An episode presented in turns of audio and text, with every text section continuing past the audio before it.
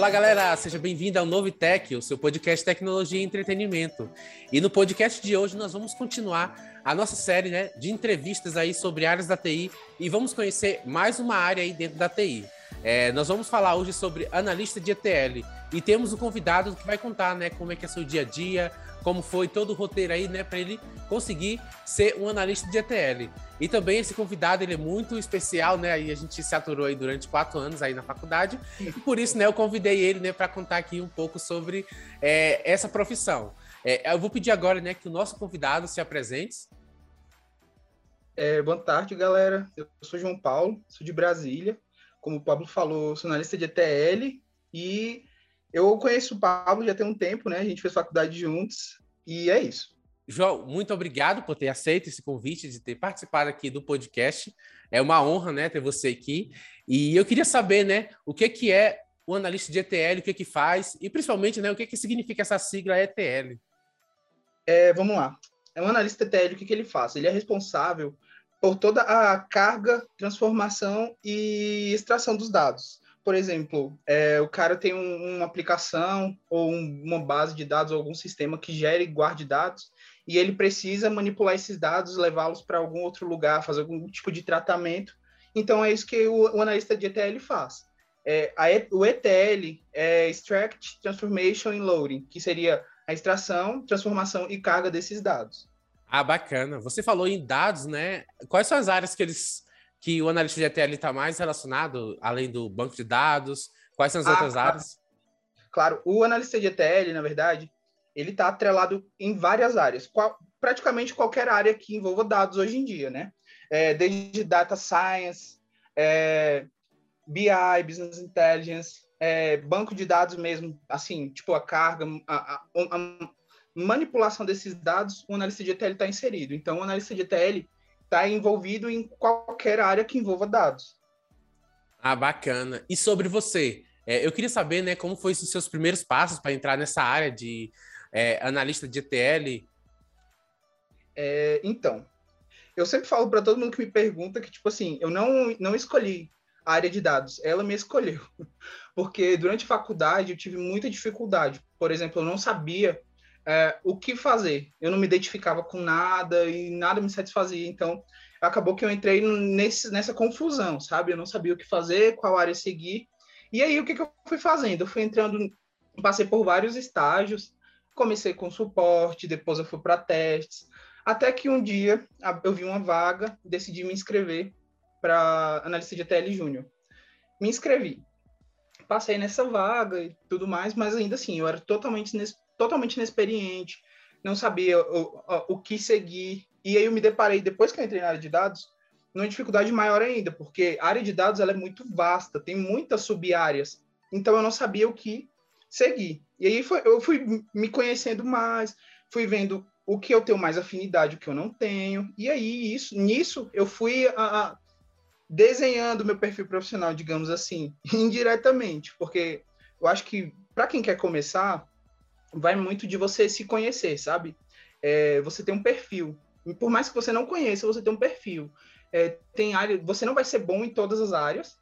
Pouquíssima gente é boa em todas as áreas, mas tem as áreas que você tem um diferencial, você tem uma, uma preposição que você vai se encaixar melhor, vai absorver mais e mais rápido.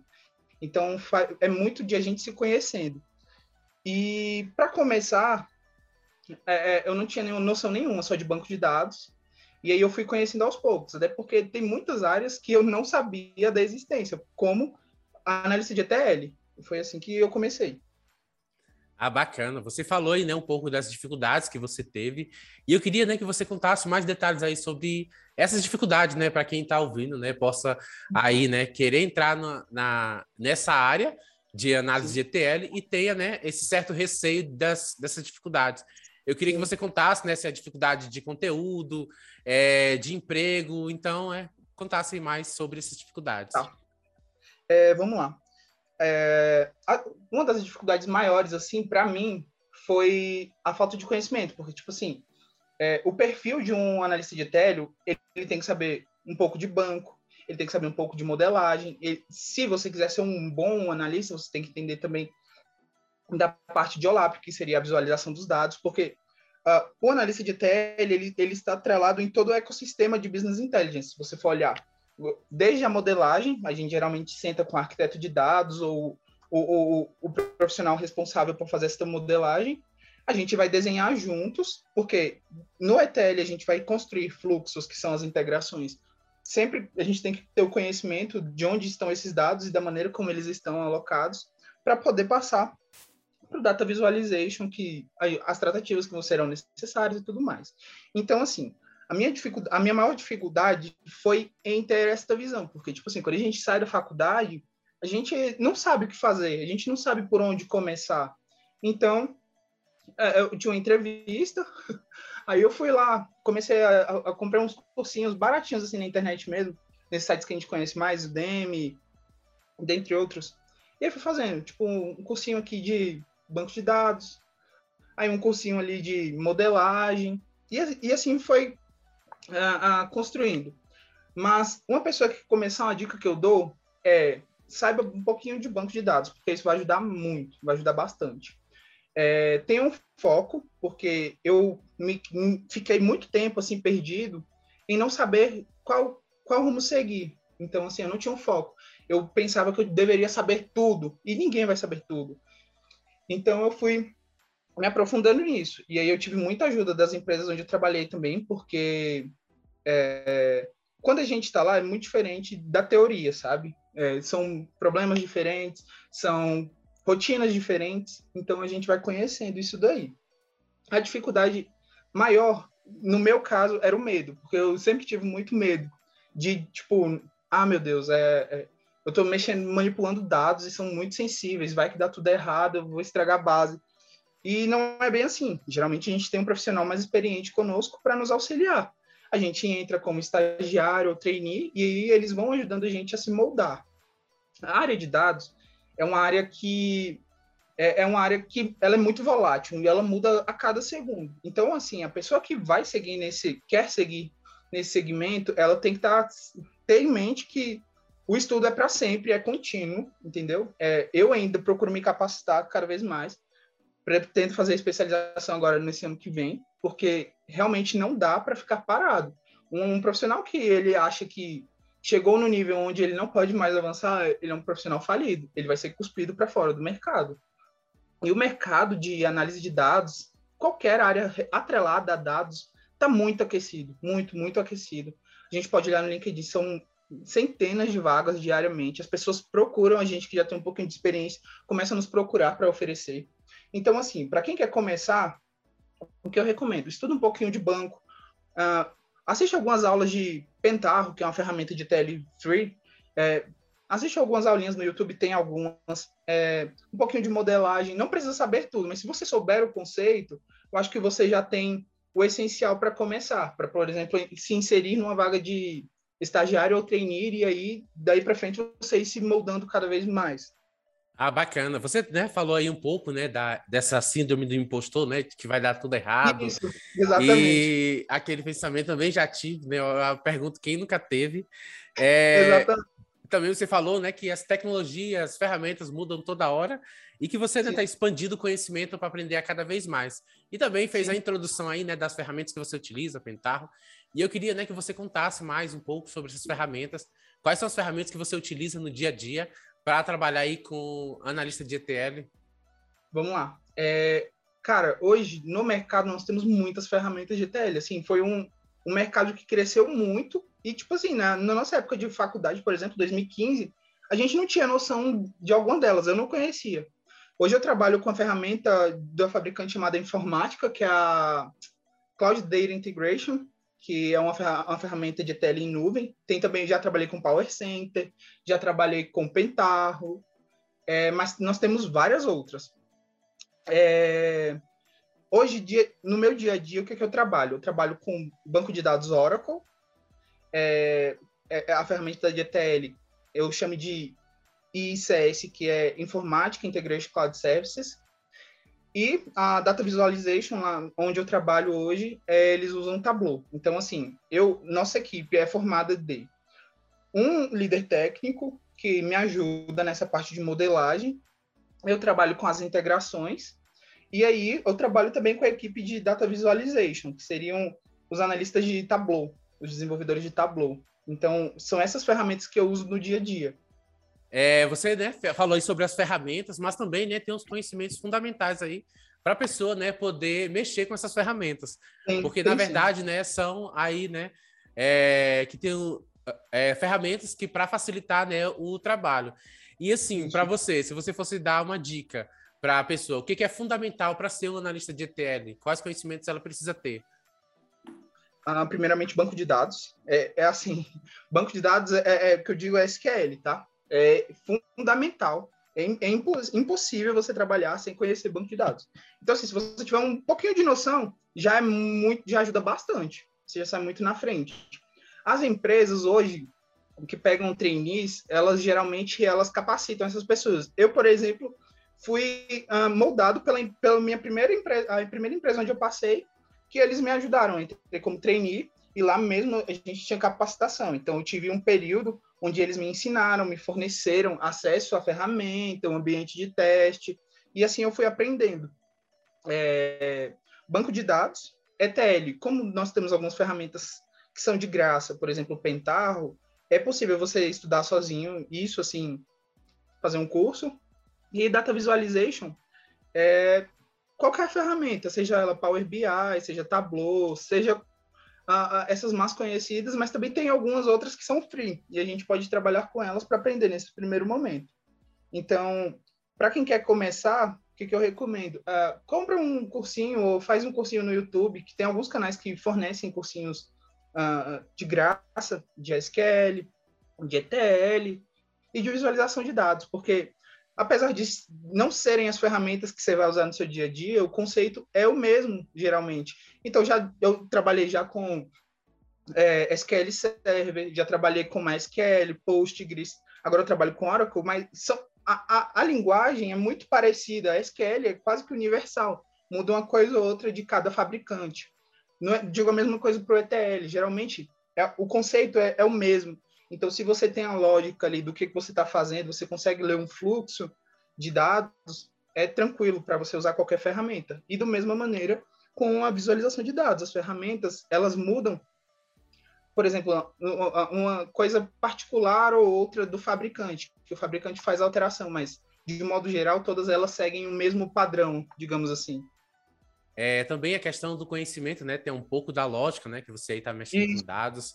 Você Exatamente. tem que fazer o tratamento, né, que você falou, de extração, é, transformação e carregamento, tem que ter o conhecimento, né, para não fazer Isso. uma coisa é, errada.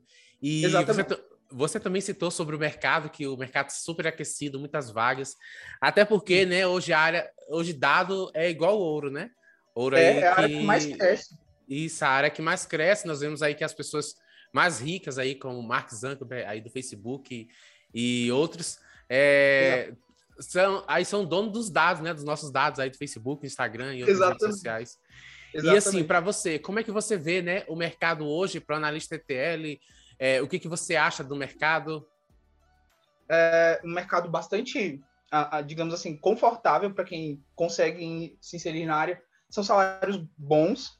É, claro que de cara você não vai sair ganhando rios de dinheiro, você vai começar de baixo. Essa é uma falsa percepção, inclusive, de quando a gente está, por exemplo, na faculdade. A gente acha que a gente vai se, se formar e, de cara, assim, já vamos conseguir uma proposta que vai mudar a nossa vida financeira. E não é assim. Tem um degrau que a gente tem que seguir, tem que subir um, um degrau de cada vez para a gente chegar lá. É, o mercado realmente está muito aquecido. O que, o que eu vejo para um profissional de ETL hoje? É, assim, por mais que o mercado esteja aquecido, eu acho que ainda não, não chegamos ao boom de fato do, da, dessa corrida, porque hoje em dia temos uma corrida, né? Uma corrida das empresas voltada para dados. O dado é o novo petróleo. Então, as empresas precisam de profissionais de data science, de ETL, para tra tra trabalhar com essa massa gigantesca de dados, porque se nós pegamos a, a algum sistema, por exemplo, o Facebook, é, e vamos olhar a, a, massa de dados, é uma massa de dados gigantesca. Então, assim, é, tem que ter profissionais capacitados que estejam prontos, que tenham vivência. Claro que a experiência conta, porque é, a experiência vai nos moldando como profissionais. Então, assim, você passar por vários ambientes diferentes, assim, situações diferentes, é melhor para quando chegar, você chegar aonde você almeja, você esteja preparado para todas as adversidades, que é o que acontece muito. Por exemplo, nós não podemos cair na ilusão de que ah, é uma área tranquila, é só carregar o dado o dia inteiro e apontou aqui um, um source, um target, um, origem, um destino, é, fiz uma transformação básica e está tudo certo. Não, a gente se depara com muito dado no meio é, complicado. Então, por exemplo, é um CPF que vem com caractere, em vez do pontinho, não vem o ponto especificado, não vem o ponto especificado. É um nome que vem com algum caractere especial que não é aceito lá na data na, na ferramenta de visualização. É, então, a pessoa precisa ter é, esse tipo de divisão para poder é, conseguir é, obter êxito nessa, nessa, nessa área. E o que eu vejo, cara, assim, para o futuro, é que a área de dados vai crescer bastante, vai crescer muito. É, área de programação, claro que nunca vai deixar de existir, mas nós temos já linguagens que são voltadas a dados, tipo Python, R, algumas outras. Então, eu acho que é isso. Esse podcast ele é focado né, em iniciantes, pessoas que estão iniciantes, por isso que a linguagem né, desse podcast é bem fácil. E eu queria né, uhum. que você desse recomendações aí para quem quer iniciar aí na área de ETL, que você recomenda? É, o que eu recomendo? Para quem quer começar na área de ETL, eu recomendo começar a buscar estágios que sejam voltados a dados. É porque não faz muito sentido também a gente sair por aí entrando em qualquer estágio, né? Eu sei que é, existe uma dificuldade, eu acredito nisso, eu vivi isso, que para a nossa primeira a, a oportunidade, existe uma barreira. Eu vejo assim como um muro, entendeu? A gente saiu da faculdade e a gente tem um muro de dificuldade, é, não é fácil, são muitas pessoas concorrendo às mesmas vagas, mas que depois que você consegue passar disso, as, as portas se abrem muito, se abrem bastante, assim, e você percebe, assim, a, a sua carreira alavancando muito rápido. Então, se a pessoa quer, tem é, é, vontade de iniciar em dados, o que, é que eu recomendo? Recomendo ter experiências. Passa por um estágio ali de banco de dados, que seja atrelado a dados, ou de integração de dados. É muito importante para você poder ter é, esse feeling. Você vai passar ali no estágio em banco de dados, você vai passar ali no estágio em business intelligence, e isso vai te moldando, assim, você vai ver a, modelagem de dados, a tratativa de dados. E eu acho que no final, muitas das empresas, na verdade, elas retêm, né? Quando você entra, você mostra ali seu talento, sua evolução, elas te retêm como profissional, te contratam. Então, para quem quer começar, se for possível, comece ali numa, no estágio em banco de dados, no estágio em business intelligence, que provavelmente isso vai te ajudar muito como como, como um profissional de ETL no futuro. É, além de ficar né, ligado aí nas redes sociais, tipo LinkedIn, essas outras, né, que tem vários profissionais Exato. aí que que estão postando, que tem, é, falando sobre ferramentas, né, que estão saindo. Exatamente. É, o LinkedIn é um excelente, uma excelente ferramenta para a gente fazer, por exemplo, o network. Network é muito importante, né? A gente conhecer várias pessoas que estão inseridas na área. Não, não, não, não significa que essas pessoas vão nos oferecer um emprego, mas significa que é, um cara vai ali te dar um aconselhamento, vai falar, você vai chegar no cara, manda mensagem, oi, tudo bem? É, me chamo João, eu estou interessado na área, vi que você tem muitos anos de experiência. Você poderia me dar alguma dica de como, por onde eu posso começar, ou de algum, como eu posso fazer isso? As pessoas geralmente te dão atenção, porque o LinkedIn é uma rede social muito bacana. É, tem muita vaga lá também. Se você, você consegue fazer filtros, você consegue olhar, inclusive, é, se seu perfil se adequa ou não às áreas, às vagas determinadas lá que, tem, estão disponíveis. Então, assim, o LinkedIn é uma excelente ferramenta para você fazer network. Eu já saí para trabalhar várias vezes, recebi proposta pra, do LinkedIn, pelo LinkedIn mesmo, porque, como eu disse, o mercado está muito aquecido e os recrutadores, eles buscam aonde? Eu acho que o primeiro lugar que eles buscam é no LinkedIn. É verdade. É, João, muito obrigado por ter aceito, né? Mais uma vez aqui, te agradecendo por ter aceito esse convite desse podcast. Foi muito e bacana. Eu vou deixar esse último momento, né, para você agradecer, deixar aí suas redes sociais, para quem quiser, tá né, procurar saber mais sobre essa área, fazer perguntas também, né? É, claro. Então, fique à vontade. É, eu que agradeço, Paulo, pela oportunidade. É muito legal é, o, o, o foco do seu, do seu podcast, porque assim, eu, por exemplo, foi uma coisa que eu senti falta é, quando eu saí para o mercado, que, tipo assim, eu não sabia por onde começar, não tinha ninguém que me falasse ou, ou me trouxesse algum tipo de informação, e eu acho que, assim, o seu, o, o seu podcast, ele é uma janela, que ele permite a gente olhar alguns outros pontos que a gente, muitas das vezes, a gente nem sabe que existem. Então, acho muito bacana. Obrigado por isso, pelo convite. É, quem quiser me achar lá no LinkedIn, é, meu nome é João Paulo, é só colocar lá João Paulo da Silva Pereira, que vocês vão encontrar. E se quiser me perguntar alguma coisa ou me mandar mensagem, estejam à vontade. Então é isso, galera. Eu vou deixar as redes sociais aqui, o LinkedIn aqui do João aqui, na descrição desse podcast.